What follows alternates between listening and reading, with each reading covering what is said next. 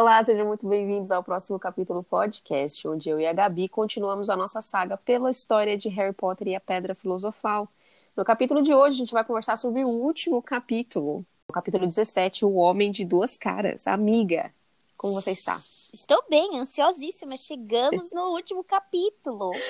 Oh, pois é, 17 episódios juntas aí, é, viajando nessa história e finalmente estamos esperando respostas, não? Uhum, pelo menos algumas, né? É, e a minha primeira pergunta para você é: qual é a primeira palavra do último capítulo de Harry Potter e a, a Pedra Filosofal? A primeira palavra é era, mas a primeira frase é era Quirrell.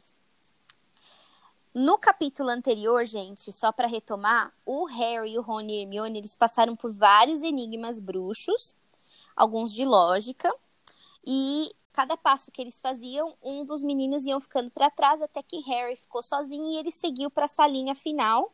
E a gente foi deixado naquela aflição total quando Harry vê alguém que ele conhece, mas que não era o Snape, nem o Voldemort. E aí vem a primeira frase, a primeira frase desse capítulo, que é era, era Quirrell. Era, era, era em, era em sotaque inglês? Eu ia falar Quirrell e, e falei no era. Era o Quirrell, gente. Eu, quando li a primeira vez, eu fiquei horrorizada, chocada. Jamais esperava que ia ser aquele homem. Não sei você, Ana, mas de todo mundo, eu falei, não, não é esse cara, não é possível. Uhum. É, foi aquilo que eu comentei na época. Acho que no momento que eu li, eu ainda não estava entendendo o que, que significava ser o Quirrell. Será que era ele que estava atrás da pedra? Será que uhum. ele estava ali e o Snape foi embora? Na verdade, eu não lembro quem eu achava que era, né?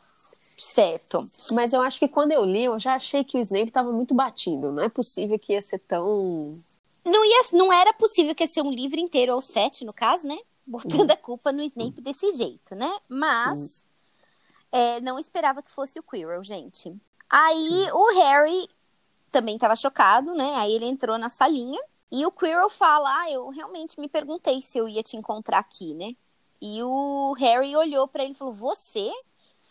Mas e o Snape? Talvez meio como o pensamento da Ana, né? Tipo, você matou o Snape? Você. O que, que você fez, né? Porque até então ele tava como o homem forte, corajoso, tentando, esbravando, né, tentando se proteger contra o Snape.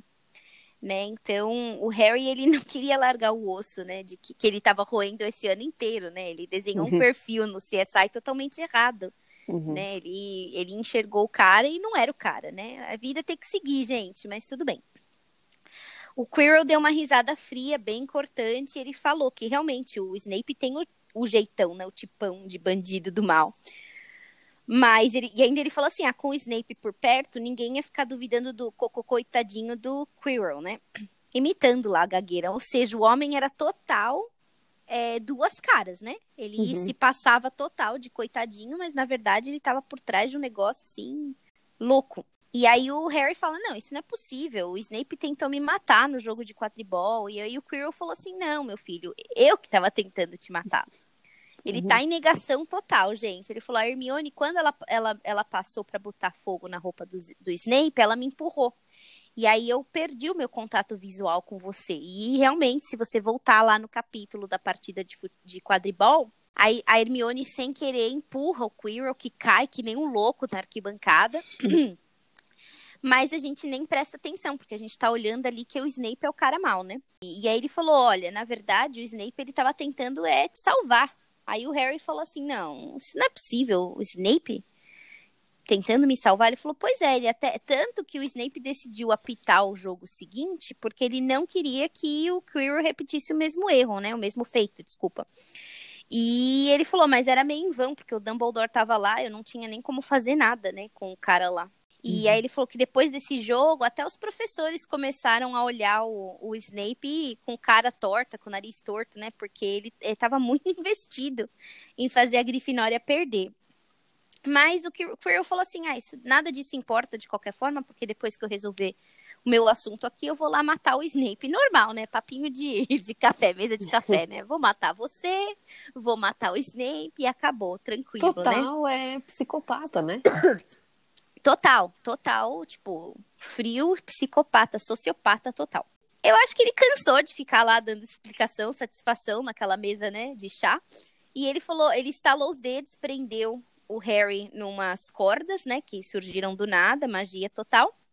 E ele falou pro Harry que o Harry era muito metido para continuar vivo, ou seja, tava também indicando, vou te matar também. É, ele falou, é um descaso que você estava perambulando na escola na noite de Halloween, quando o trasgo estava lá solta. Aí o Harry continuou olhando em choque, ele e aí ele falou assim, fui eu sim que trouxe o trasgo para cá, precisava tirar a atenção de todo mundo, mas o Snape já estava meio desconfiado, né, da minha, dos meus interesses, das minhas intenções, então ele seguiu o Quirrell até o terceiro andar. E aí o plano todo foi pro saco, porque o Harry não morreu com trasgo, ninguém morreu, aliás, aquele trasgo morreu super fácil, aparentemente. Uhum. E o Snape, a única coisa que aconteceu foi que o Snape teve a perna dilacerada, né? Foram as únicas, as únicas coisas que aconteceram no Halloween, mas de fato não foi o plano dele. Aí ele parou novamente de interagir com o Harry para dar uma examinada num espelho curioso que estava ali na sala. Então era uma sala vazia, só estavam os dois e um espelho. E aí o Harry viu que o espelho era o espelho de Ogezed, que a gente teve um capítulo sobre, né? Explicando o que, que era o, o, o, o espelho, para quem não se lembra, é o capítulo 12. Então, Harry já tinha conhecimento, já tinha tido encontros, né, com esse espelho. Mas ele ficou quietinho lá. Aí o Quirrell falou assim: esse daqui é a invenção do Dumbledore. Só ele mesmo para inventar de esconder uma pedra. E eu preciso me concentrar de como eu quebro o feitiço. Porque o Dumbledore tá longe, não posso nem forçá-lo, né, a, a me ajudar. Ele voltou para Londres. Aí o Harry, né, enquanto tá ali examinando o, a situação toda, ele chega à conclusão que ele vai precisar enrolar esse homem, né? Ele não pode prestar atenção no espelho.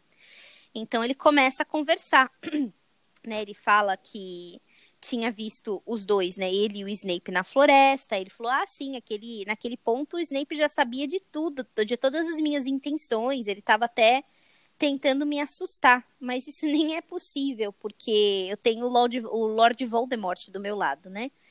O tempo todo. Estranho isso, esse comentário, mas ele voltou-se ao espelho e ele não estava entendendo o que ele estava vendo. Ele via que ele estava com a pedra e ele entregava a pedra para o mestre e ele era né, recompensado, era o salvador da pátria, do lado negro da, da, da magia. Aí o Harry tentou, né, se soltar ali das amarras, não teve sucesso, óbvio, né, gente? Mas tudo bem, tentou, não custa nada. Aí ele continuou falando, disse que o Snape, né, o Harry, né, continuou falando que ele, ele achava que o Snape odiava ele. Ele estava muito confuso com essa situação que até dois minutos atrás eu estava achando que esse homem queria me matar, que ele me odiava, e agora você está me falando que ele quis me salvar? Aí o, o Quirrell falou, ah, sim, ele te odeia, isso é fato, ele realmente te odeia, ele estudou com seu pai em Hogwarts e os dois se detestavam. Mas daí a te ver morto, né, são outros 500. Aí, primeiro que o Harry continua não aceitando, mas tá bom. Ele falou que no outro dia ele viu que o Quirrell estava chorando na sala dos professores e ele tinha achado que era uma interação entre ele e o Snape. E aí o Quirrell não esperava por esse comentário, porque ele achou que ele não tinha sido visto por ninguém, né? É, esse comentário não foi esperado pelo Quirrell. Ele disse que às vezes é difícil dele seguir as instruções do mestre dele, porque ele é, muito, é um mago muito superior. Então é muito difícil. Ele tenta, mas ele fica, ele tem dificuldades, né? Aí o Harry ficou perplexo. Porque do jeito que ele falou, né, que o Lorde está sempre do meu lado, eu estava interagindo com o, com o Lorde, ele então chegou à conclusão que era que o Voldemort estava na escola e estava na sala dos professores naquele dia. Aí o Quirrell respondeu, ele está comigo o tempo todo.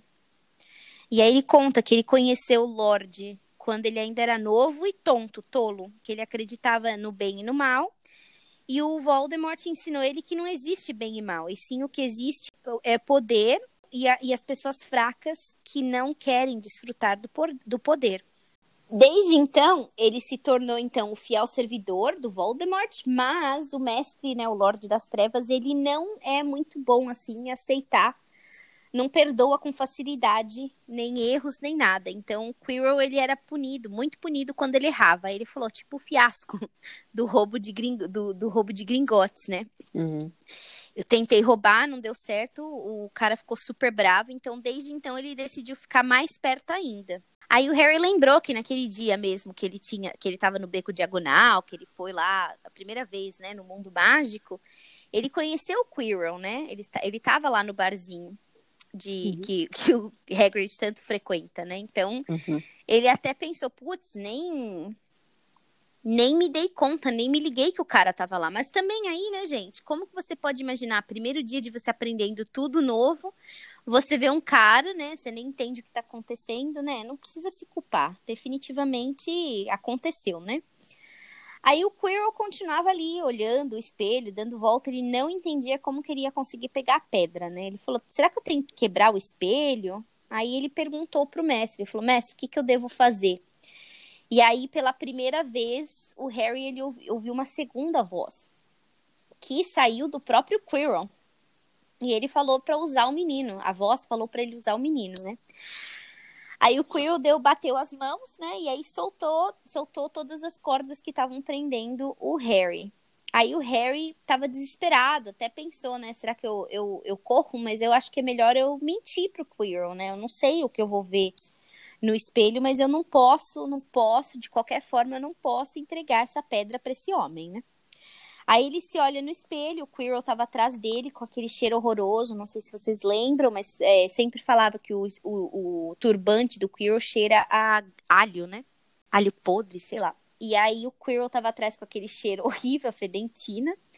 E o Harry sentindo o cheiro, né, meio é, embriagado ali, ele olha no espelho, aí ele vê que a imagem dele sorri de volta, pisca para ele e coloca a pedra vermelha escarlate no bolso dele.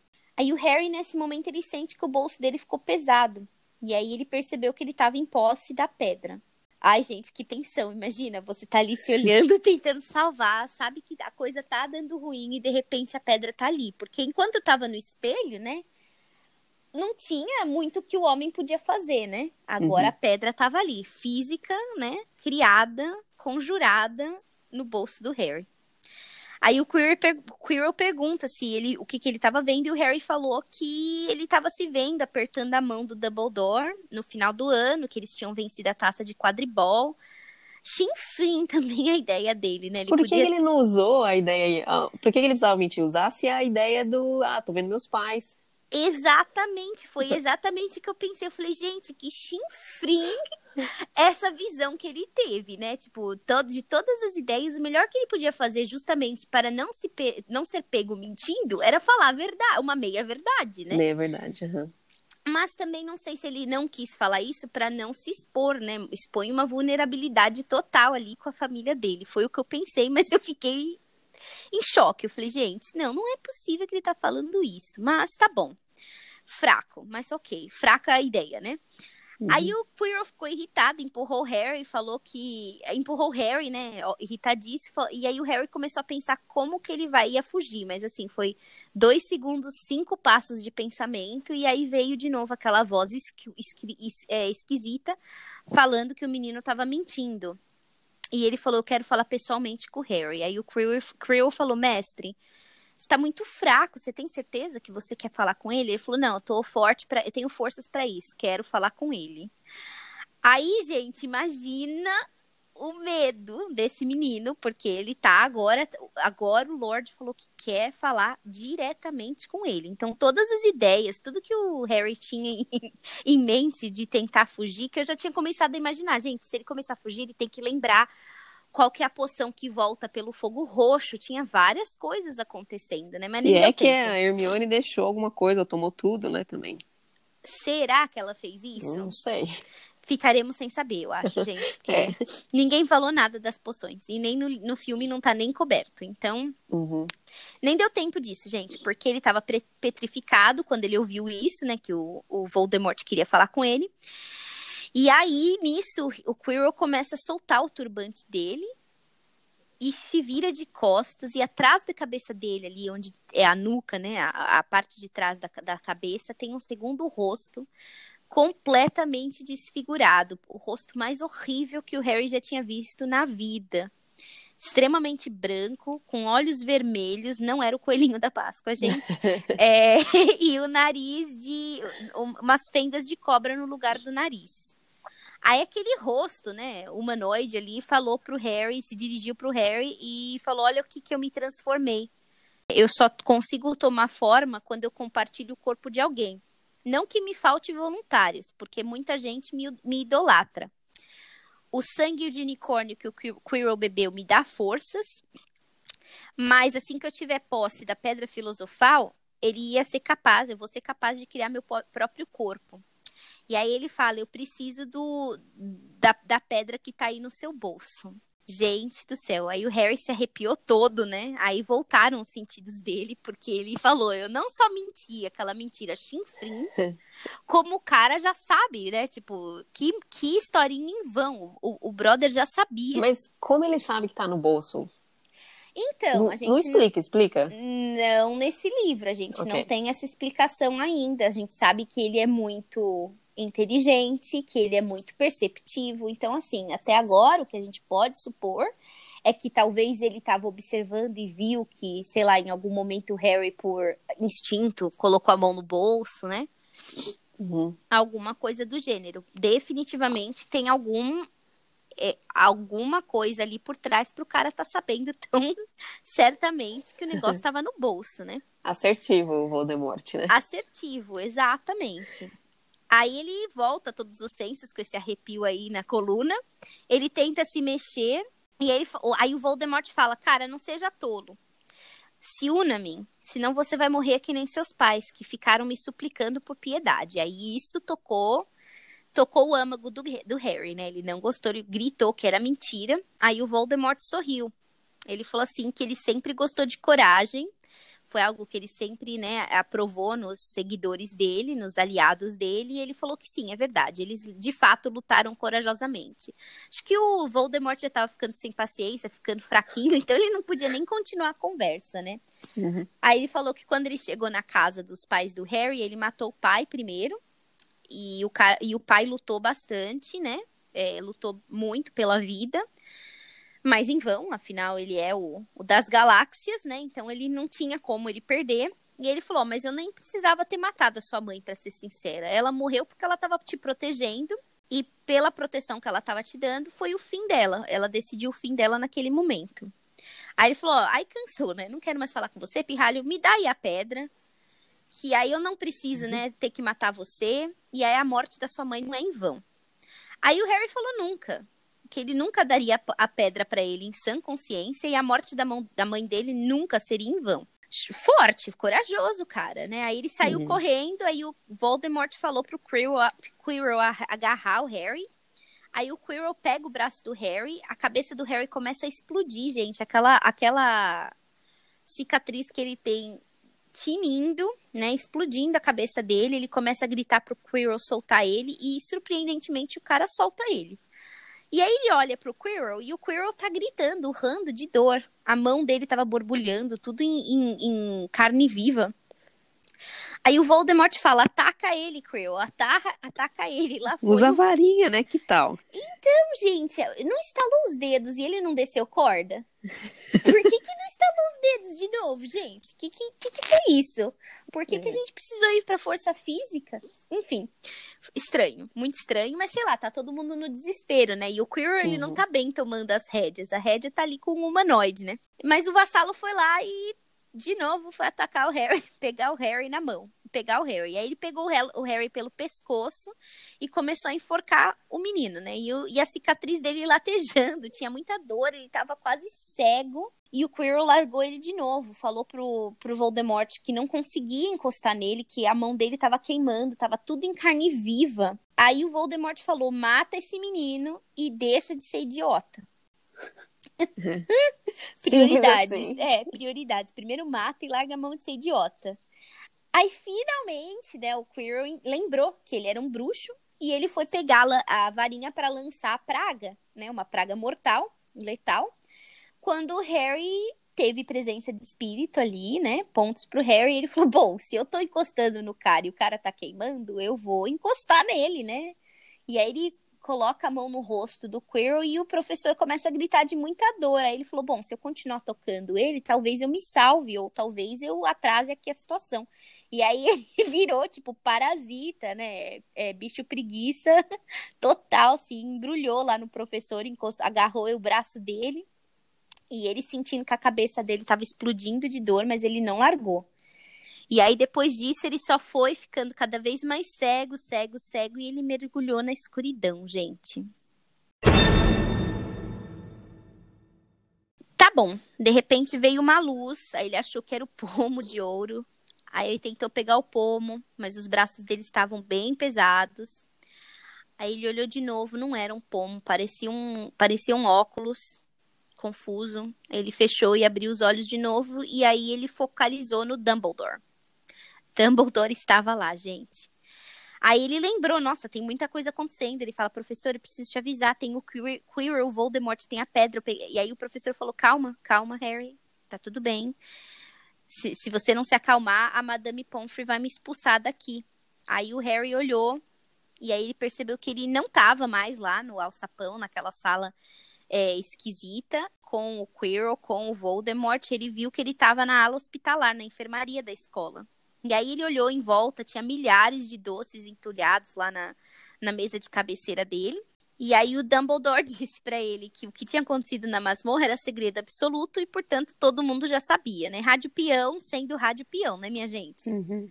E por conta disso, é, vários amigos fãs tinham mandado doce para as melhoras do Harry. Tinha já três dias que ele estava lá, gente totalmente desacordado, em coma, né? E aí ele falou que o, o Rony e a Hermione vão ficar muito contentes em saber que o Harry recobrou a consciência. Mas o Harry não tava afim de papinho fiado, gente. Ele acabou de quase morrer. Ele não tava ali para falar de doce, de fãs e não tava ainda pronto para falar dos amigos, né? Ele queria saber o que aconteceu. Aí o Dumbledore disse que ele chegou a tempo de tirar o Quirrell de cima do Harry muito embora o Harry estava se defendendo muito bem. E realmente estava, gente. Ele entendeu que ele, ele poderia ali, né? Tudo bem que ele estava contra bruxos muito mais um, superiores a ele, mas ele estava ali lutando com tudo que podia, né? E o, devo admitir, o Quirrell falhou miseravelmente no agarrar na varinha e soltar uma curse, né? Sim, exatamente. Mas até aí a gente não sabe como as pessoas lidam é, em estresse. Ele lida realmente muito mal. é, Aí o Harry perguntou se Dumbledore tinha recebido a coruja da Hermione, e ele falou que provavelmente eles tinham se cruzado no ar, porque quando ele chegou em Londres, ele se deu conta de que ele não tinha que estar tá lá. Ele tinha que estar tá em, em, Hogwarts, né? Então ele voltou e aí chegou a tempo de tirar o Harry, o Quirrell de cima do Harry.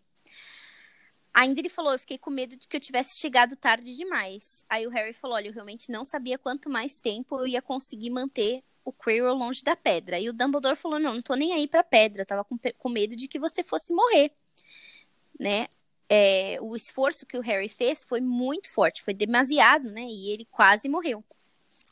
E aí ele falou: e quanto à pedra, Harry, ela foi destruída, fica tranquilo que ela foi. Aí o Harry aquela frustração, né, gente? Ele passou a noite inteira tentando, né, buscar Chegar a pedra, lá. defender, salvar a pedra, e aí, de repente, a pedra foi destruída. Ele ficou horrorizado, falou: Nossa, mas e o Nicolau? O Nicolau Flamel, o que vai acontecer? E o Dumbledore pareceu super encantado, que o Harry estava sabendo quem era, né? Viu que o menino fez a pesquisa, né? A pesquisa uhum. dele. E aí ele falou: ah, o Dumbledore falou que bateu um papinho lá com o, o, o Flamel e eles concordaram que fazia sentido destruir a pedra. Aí o Harry falou: Mas destruindo a pedra, o Flamel e a esposa vão morrer. Aí o Dumbledore falou: ah, eles têm elixir suficiente, né, para terminar, para organizar os negócios deles. Sim, depois disso eles vão morrer. Aí o Harry ficou surpreso. O Dumbledore falou uma frase incrível, gente, né, que para quem viveu tanto quanto eles, morrer era como se fosse a próxima aventura, né? Deitar um dia após um dia muito longo. E para uma mente bem estruturada, a morte é apenas a grande aventura seguinte. Que frase linda, né? Eu achei muito uhum. forte, impactante, porque de fato, né, o cara já viveu 600 e tantos anos, já viu tudo que tinha que ver, né? Tava pronto para esse descanso. Achei muito bonita a frase. Então, aí o Dumbledore fala: o, o Harry pergunta, né, se o Dumbledore acha que o Voldemort voltaria. Ele falou sim, ele voltaria, ele vai voltar. Ele tá vagando por aí. Você não tem como morrer quando você não tá vivo. Porque ele não tá vivo, ele é só um vulto, né? Uma sombra de uma vida, né? Uhum. E ele falou que ele abandonou o corpo do Quirrell, deixou o Quirrell pra morte, e aí mostrou que ele não tem piedade nem com os amigos, nem com os inimigos, né? Ele viu que a, o barco tava afundando, ele pulou fora e tchau, tchau, gente. Aí ele falou que o Harry retardou a volta dele e que se eles con conseguissem continuar retardando a volta dele, talvez ele nunca volte ao poder. Ficou claro nessa parte se o Quirrell morreu ou não? O Dumbledore fala que ele deixou o, o Quirrell à morte. Então ficou. Pra mim, eu entendo que o Quirrell morreu. Também, se você pensar que ele tava lá com aquelas queimaduras de terceiro, quarto grau, com Uhum. certeza ele tava muito debilitado. Então a gente pode colocar já na lista do Harry o primeiro assassinato dele. Primeira. Hum, é, podemos colocar aí que É, se- self-defense, certo? É, exato. Autodefesa, mas foi o primeiro assassinato dele na história. Foi o primeiro, exatamente. No qual não foi elaborado muito bem pelo. Não foi discutido, eu achei, no livro. Assim, fica ali meio. Morreu, tá? O Harry não. Eu acho, pelo que eu sinto, até lendo esse capítulo, eu comecei a pensar nos próximos livros e a cada livro as coisas vão ficando cada vez mais obscuras, cada vez mais Uhum. pesadas, né? Uhum. Eu acho que o quarto livro é aquela que torna tudo muito pesado. Então, esses três primeiros, eu sinto que ainda ele tá desenvolvendo, ainda as coisas, elas, ele tá entendendo o que acontece. Então, eu acho que esse livro, ele realmente, o livro 1, um, ele realmente era para um público mais jovem. E eu acho que ela realmente não quis é, se aprofundar no Abordar tema da morte Uhum. Né? Tanto que fica tudo bem superficial. A gente sabe que os pais do Harry faleceram, mas que morreram, mas a gente não sabe exatamente como foi, então não tem muito assim aprofundamento no tema morte nesse livro. Foi o que eu pensei, Uhum. Né? Então ele de fato morreu, mas ela também deixou bem ali nas entrelinhas, só teve essa frase mesmo de falta de piedade, que ele saiu do Uhum. corpo do, do Quirrell e deixou entendido ali que foi o fim do professor, né? E aí, aí não é discutido também, assim, como o Harry tá se sentindo com relação a isso também, eu acho, porque é o último capítulo, é, como você falou, é voltado pra criança, ele acabou de acordar do coma, ou sei lá o que ele tava, e foi autodefesa, no caso, ele ia morrer, e aí ele ah, descobriu que o único jeito dele se salvar era encostar no cara, e que aquilo acabou causando a morte dele, mas a gente não vê o lado dele pensar na consciência, poxa, querendo ou não, matei uma pessoa. Matei ma- uma pessoa. Matei algo, e é uma pessoa, né, não é só, sei lá, matei um bicho. Em Exato. autodefesa, mas é, é um ser humano que ele conhecia que ele tinha certo relacionamento, entendeu? Ele conversava com o professor, ele tinha empatia pelo professor e ele simplesmente matou o cara. Não, simplesmente. Eu entendo que é autodefesa. Eu só acho que, como você disse, nada foi abordado nesse quesito do psicológico dele em relação ao primeiro assassinato de Harry Potter. É, eu acho que também é um preparo de uma guerra, né? Você tá começando a ver que às vezes para você sobreviver, você vai ter que matar, né? Uhum. Mas eu acho que era um tema muito pesado para ser discutido ali com o público desse livro inicial. Sim, ela queria publicar para infanto juvenil, imagino, né? Então, não podemos falar muito de, de livro, senão a galera nem vai querer publicar meu livro. Não, não, Exatamente. não podemos falar, muito de morte. Uhum. Sorry, é. Se quiser falar de livro, pode. é. Aí tá bom, então o Harry pede pro Dumbledore se ele pode contar a verdade, se ele pode ser sincero, né? E o Dumbledore falou que ele jamais mentiria, mas que talvez ele não fosse capaz de responder às perguntas do Harry. Outra frase bem de impacto. Eu não vou mentir, mas tem coisa que você não tá preparado pra entender. Legal, né? Uhum. Aí o Harry fala que o Voldemort falou que poderia ter poupado a vida da mãe dele se ela não estivesse protegendo. O que leva a crer e entender que ele tinha ido na casa dos Potters para matar o Harry. E Uhum. por que, que ele tinha ido na casa? Ele parou tudo, toda a agenda, né? Toda a lista de atividades que ele tinha para fazer para ir lá matar um bebê. Exato. Aí o Dumbledore fala: Puxa, primeira Começou pergunta. mal, hein, Harry? Péssimo, exatamente. Puxa, primeira pergunta que você me faz e eu não posso te responder agora. Você não tá pronto pra isso. Com o tempo, eu sei que é péssimo, né? Quando quando você é novo e alguém fala, não, você é muito novo. Quando você for mais velho, você vai entender que causa aquele, aquele choque, aquela frustração. Foi exatamente isso que o Dumbledore falou. Com o tempo, você vai saber, mas hoje não é o dia. Aí ele falou, mas por hora, olha, esquece disso, que quando, quando chegar o momento você vai saber. Aí o Harry viu que não ia levar nada e insistia. Eu imagino que o pH dele em ansiedade estava totalmente a milhão, o meu estaria. Tá bom, então ele falou, vou para a próxima pergunta, né? Aí ele falou, olha, por que, que o Quirrell não podia me tocar? E aí o Dumbledore falou, olha, é, o amor da sua mãe te salvou e te deixou uma marca invisível de proteção. Para alguém que está tomado por ódio, avareza, tocar algo tão puro e profundo causa extrema dor. O amor salva vidas, nunca foi segredo. Aí o Dumbledore, né, muito sábio, começa a olhar um passarinho ali no peitoril da janela, deixou o Harry enxugar as lágrimas dele, né, porque é, é uma frase forte, né? Ele, ele que sempre experimentou a rejeição, o desafeto da família dele, né, da, dos tios dele, do uhum. primo, escutar que alguém morreu por ele, por amor, é muito forte, né, gente? Aí o Harry perguntou da capa de invisibilidade, falou: "Foi você que, que entregou para mim?" Ele falou: "É, seu pai deixou a capa comigo e eu achei que ia ser divertido para você ter uma capa, né, para perambular. Seu pai usava a capa para roubar comida na cozinha, faminto." É, aí o Harry pergunta, né, a pergunta que não quer calar, e o Snape? É verdade que meu pai e o Snape se detestavam? Aí o Dumbledore falou: Olha, sim, mas nada diferente de você e do Malfoy. Então a coisa era bem feia, né, gente? Uhum. A vida repetindo a vida, né? Aí a história repetindo a história. Aí o pai do e aí o Dumbledore fala, o pai, o seu pai salvou a vida do Snape. E o Snape nunca se perdoou por, por isso, né? Então ele tinha essa sensação de que ele tinha que retribuir o favor. E ele deve ter se sentido obrigado a salvar o Harry para ficar kit e poder voltar a detestar a memória do, do antigo inimigo. Uhum. Que loucura, gente. Por essa eu não imaginava, não esperava. Aí a última pergunta do Harry foi como que ele tinha conseguido tirar a pedra do espelho. E aí o Dumbledore falou que essa foi uma das suas melhores invenções e ideias, que ele colocou um feitiço de que só conseguiria tirar a pedra do espelho quem quisesse usá-la, é... quem fosse tirar ela do, do, quem queria tirar ela de lá, mas que não fosse usá-la, só queria reavê-la. Ou seja, total altruísta, né? Não quero isso para mim eu só quero para realmente salvar a humanidade do Voldemort, né? Então ele foi só dessa forma que o Harry conseguiu tirar a pedra. Exatamente. Tô te dando a capa para você perambular quando tem bestas, né, no, no, no castelo. O Voldemort está voltando, te coloca de castigo para andar na floresta né, é, é proibida. Exato. Possivelmente tem alguém querendo invadir o castelo para roubar a pedra a todo custo. Exato. Ele Vai nem lá. falou nada, nem pra McGonagall, né? Ele poderia ter falado pra Minerva, Minerva, tô indo para Londres, mas fica de olho, porque a gente tem um intruso entre nós. Uhum. Ele nem falou nada, né? Então ele deixou aí realmente. Prove-me que você é capaz. Bem não convencional, mas assim, cria caráter, né, gente?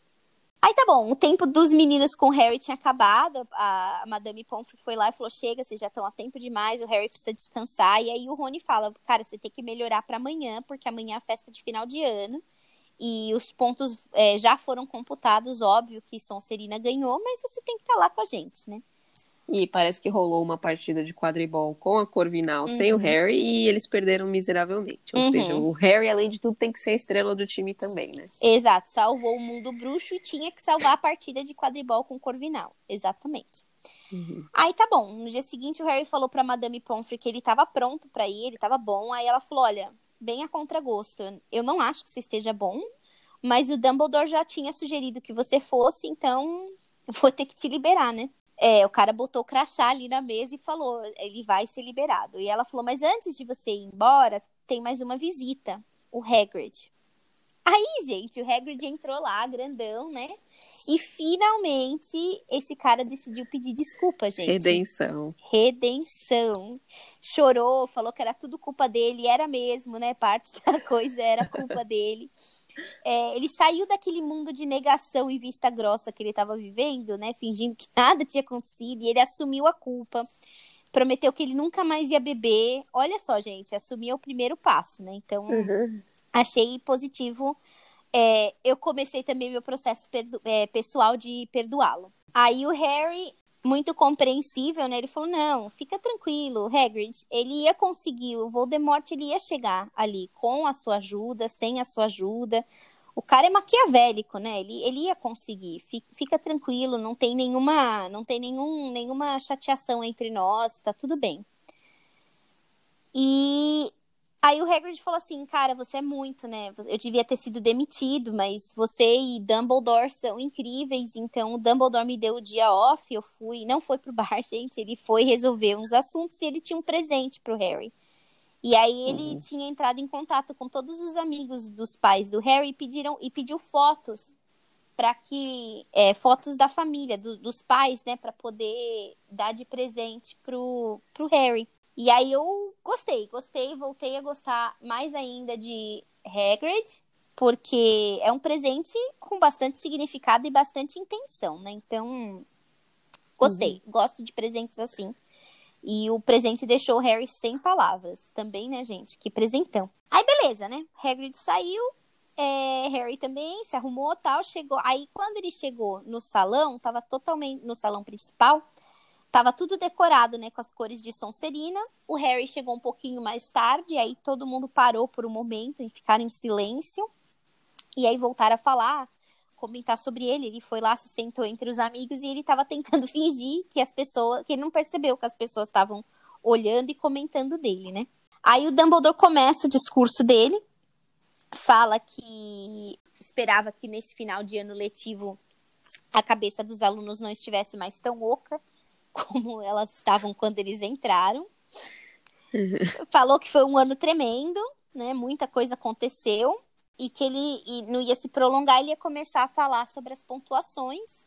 Então, Grifinória ficou em quarto lugar, seguido por Lufa-Lufa, depois Corvinal e, obviamente, né, dada a decoração, Sonserina em primeiro lugar. Ele parabenizou a Sonserina que fiz, foram muito bem, mas que ele tinha alguns pontos a serem computados de última hora. Aí ele deu 50 pontos para o Rony por uma partida de xadrez sem precedentes. E aí, com esses 50 pontos, Grifinória começou a vibrar. E aí apareceu o Percy, né? Monitor falando, né, as alturas que aquele era o irmão dele, que ele estava super orgulhoso. Então, imagina como o Rony devia estar tá se sentindo, né, gente? Ele que sempre se sentiu às sombras ali do irmão de, dos irmãos, né? Sempre um segundo pensamento, ele, pô, ele tá ganhando, conferindo pontos ali, né, pra... E, e os irmãos estão orgulhosos, né, ele devia estar tá se sentindo, assim, fora de si, muito legal. Aí ele conferiu na sequência 50 pontos para Hermione por sua lógica inabalável. E todo mundo, né, Grifinória gritando. Só que nesse ponto, Grifinória, Lufa-Lufa, tava todo mundo contente, né? Ela super envergonhada, né? Ela tímida, não tá ainda não tá acostumada com essa fama toda baixou a hum. cabeça. Aí ele deu 60 pontos, né, pro Harry, pela frieza e coragem excepcional. O somatório desses pontos todos empatou Sonserina com Grifinória. Gente, eu só queria fazer um adendo que a McGonagall tirou 50 pontos de cada um por eles estarem fora da cama. Harry, Rony e Hermione, eles, eles é, arriscaram a vida. E eles ganharam o mesmo ponto tudo bem, o Harry 10 pontos a mais, mas, gente, eles ganharam praticamente os mesmos pontos do que estarem fora da cama. É que ela é bem severa, né? Poderia ter sido um pouquinho mais de ponto, né, gente? Sim, mas você viu, por exemplo, acho que o, total que a Sonserina tinha no final do ano inteiro eram uns 400 e poucos pontos. Isso. Então, 50 pontos significa bastante. Então, esses 50 pontos que ela tirou é que ela estava muito decepcionada com eles fora da cama. É... Mas eu é, entendo o seu ponto. Você tem razão. Talvez ela poderia ter tirado uns 20, né? Aí não ficaria tão mal, porque eu falei, caramba, o cara quase morreu o Rony tomou uma cartada. Ela sabia, ela tinha feito o, o, o jogo de xadrez para despistar bruxos querendo roubar a pedra.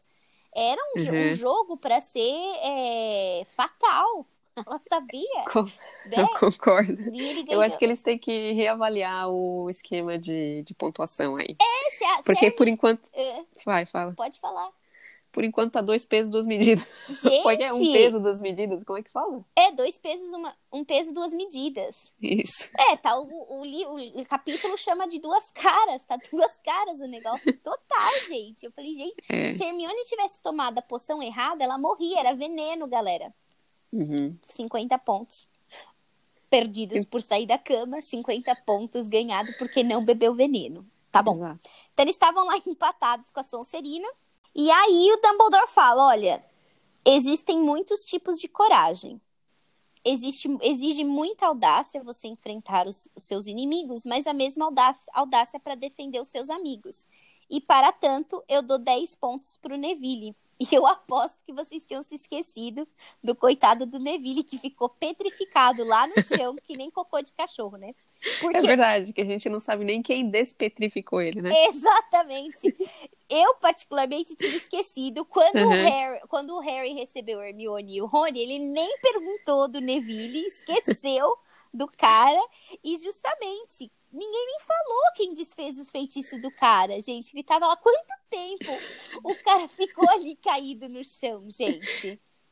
A noite ninguém inteira sabe. ele deve ter passado até, sei lá, o primeiro aluno acordar, né? Sair do quarto e dar de cara com o cara ali petrificado no chão. Então. Não, não saberemos a resposta para isso, Dali. Não, não saberemos. Neville ganhou os 10 pontos que desempatou a Sonserino, que foi muito legal, porque é, foi um ato especialíssimo para ele, porque ele nunca tinha ganhado um ponto. Ele perdeu 50, né, quando ele estava lá fora mas ele uhum. nunca tinha ganhado um ponto para Grifinória e dessa vez ele foi o, os pontos de Minerva, né? Então, uhum. Ele se sentiu muito, muito contente, né? Então, assim, pelo menos não ficou traumatizado, pelo que parece, né? E aí, gente, estavam as outras três é, é, casas vibrando, né? Porque depois de sete anos consecutivos, Sonserina ganhando, finalmente eles perderam nessa maré aí de, de vitórias. E parecia que estava saindo uma explosão de lá, tamanha alegria, tava todo mundo muito contente. Aí o Harry, no meio da alegria toda, ele deu uma cutucada no Rony e, most... e assim apontou pro Malfoy, né? Que tava com uma cara horrorizada, uma cara mais assim horror, horrorífica, horrorizada do que o Harry tinha visto. E sempre tem um espacinho para intriga, né, da vida alheia, né, gente? Você tá no meio da comemoração, mas precisava soltar um veneninho ali. Ele tem um pouquinho de sangue de cobra, né? E aí com isso, né, Dumbledore estalou os, de estalou os dedos e aí o, a decoração mudou, né, de verde prateado para vermelho e dourado, cores da Grifinória. E a noite foi incrível, tudo parecia estar tá voltando ao seu lugar, né? Todo mundo esqueceu que Voldemort. É, é que Voldemort possivelmente está voltando, né? É, vamos. Pequenas vitórias, né? Um dia de cada vez, né? Pra uhum. tentar ir a mindfulness, o poder é. do agora.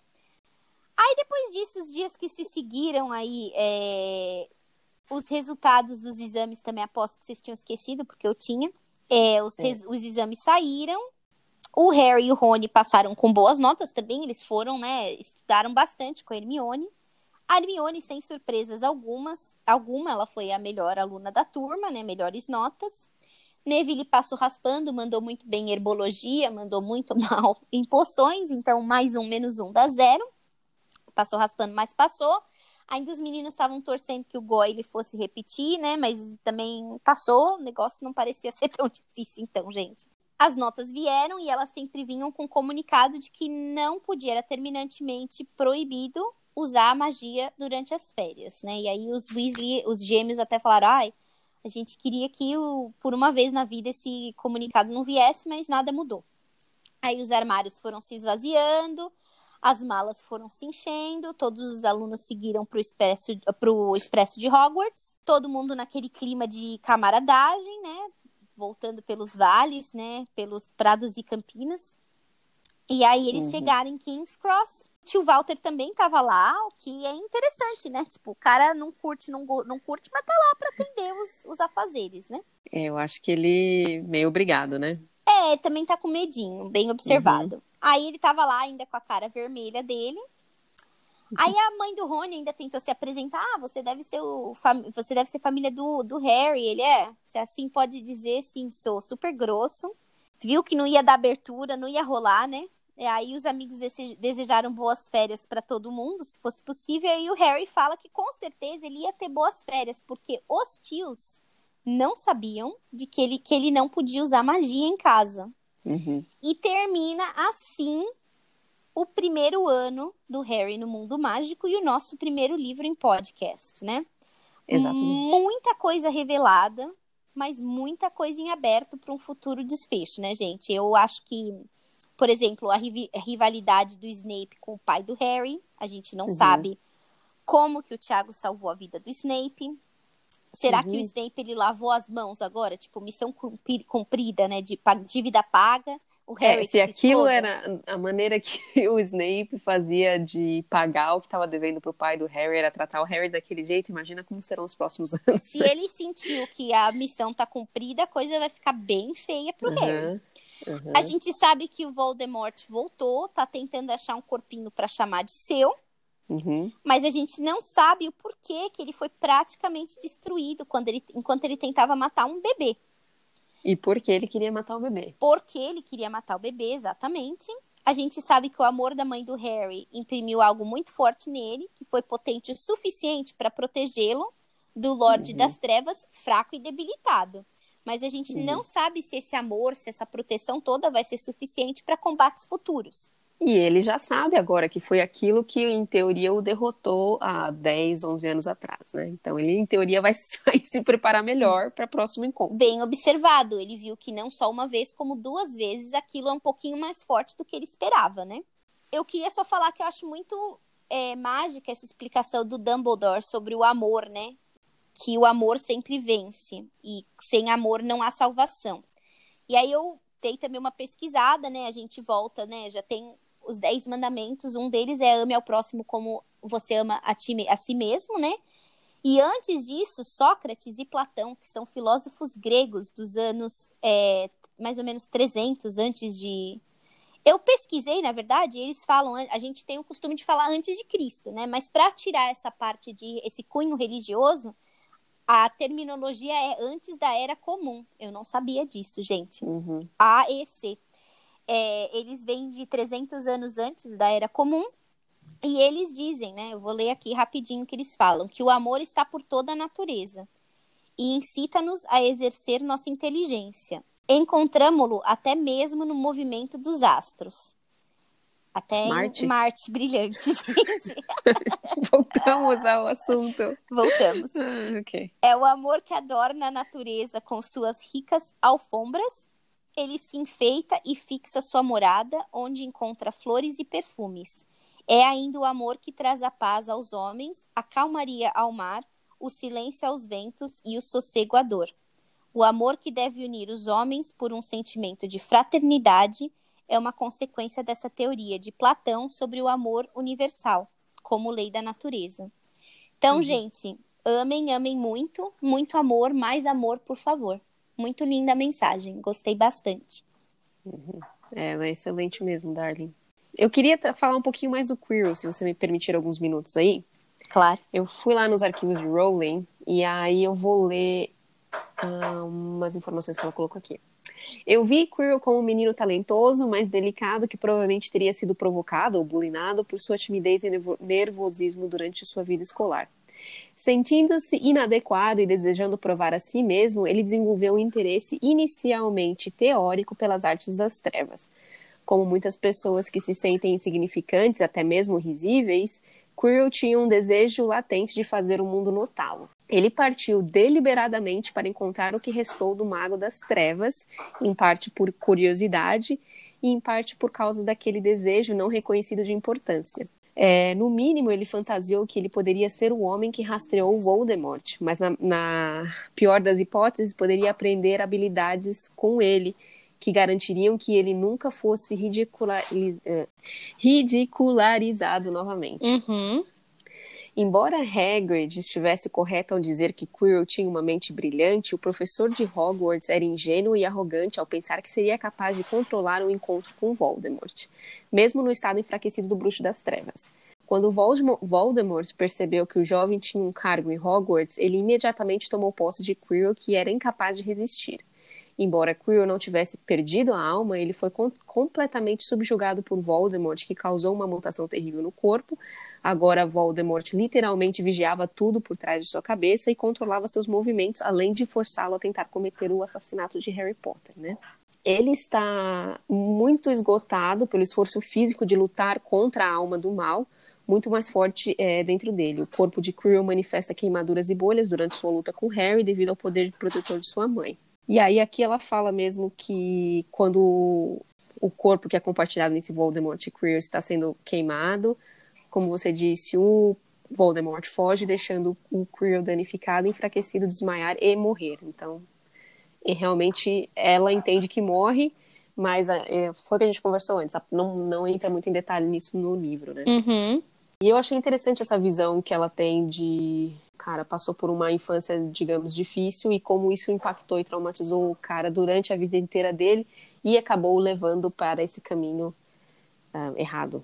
Apesar que a gente um dia vai ter que conversar sobre nossos uh, pontos de vista com relação à escritora em si, ela tem alguns posicionamentos um tanto quanto questionáveis, ela traz essa questão de, de traumas de infância aí para o livro, né? E as consequências que isso podem causar na vida das pessoas. Exatamente. A gente não precisa concordar como a gente não concorda com tudo que ela fala, Uhum. mas ela tem bons pontos aí psicológicos e essa questão toda de da infância, então bastante temas interessantes que podemos concordar. A gente não precisa concordar 100% com uma pessoa, né? Sim. Uh, antes da gente finalizar, amiga, você tem algum outro comentário com relação ao livro ou capítulo? Não. Sobre a nossa experiência, queria agradecer o convite para fazer parte desse projeto muito legal maravilhoso, muito gostoso de relembrar e reviver livros que marcaram ou não a nossa infância, né? Mas definitivamente Uhum. queria agradecer, foi uma experiência muito boa com esse livro piloto, muito animada e ansiosa para os projetos que estão por vir. Sim. Ah, a gente está pensando em dar uma pequena pausa no Harry Potter. Próximo projeto número 2, a gente vai falar com mais detalhes mais pra frente, mas vai ser um livro também que a gente. Eu acho que eu não li aquele que a gente tá conversando, amiga, mas enfim. É, a Gabi leu, ela gostou muito na época da infância dela, então eu vou passar por essa experiência como adulto. No episódio seguinte, da semana que vem, a gente vai fazer um quiz de Harry Potter sobre o livro número 1. Um. Ele é um quiz focado no livro e não no filme. Então a gente convida todos vocês a participar conosco nessa aventura. Mas antes da gente acabar, amiga, eu queria. É, esse capítulo vai sair no último fim de semana de fevereiro, então, seguindo a nossa lógica, tem o aniversariante do mês pra gente conversar. Uhum. Que tem que ser um personagem que a gente já falou, né, né, durante o projeto, que é o Arthur Weasley, que é o pai do Rony. A gente falou bem pouco, mas ele foi mencionado. Então, o aniversário dele foi dia 6 de fevereiro, ele nasceu em 1950.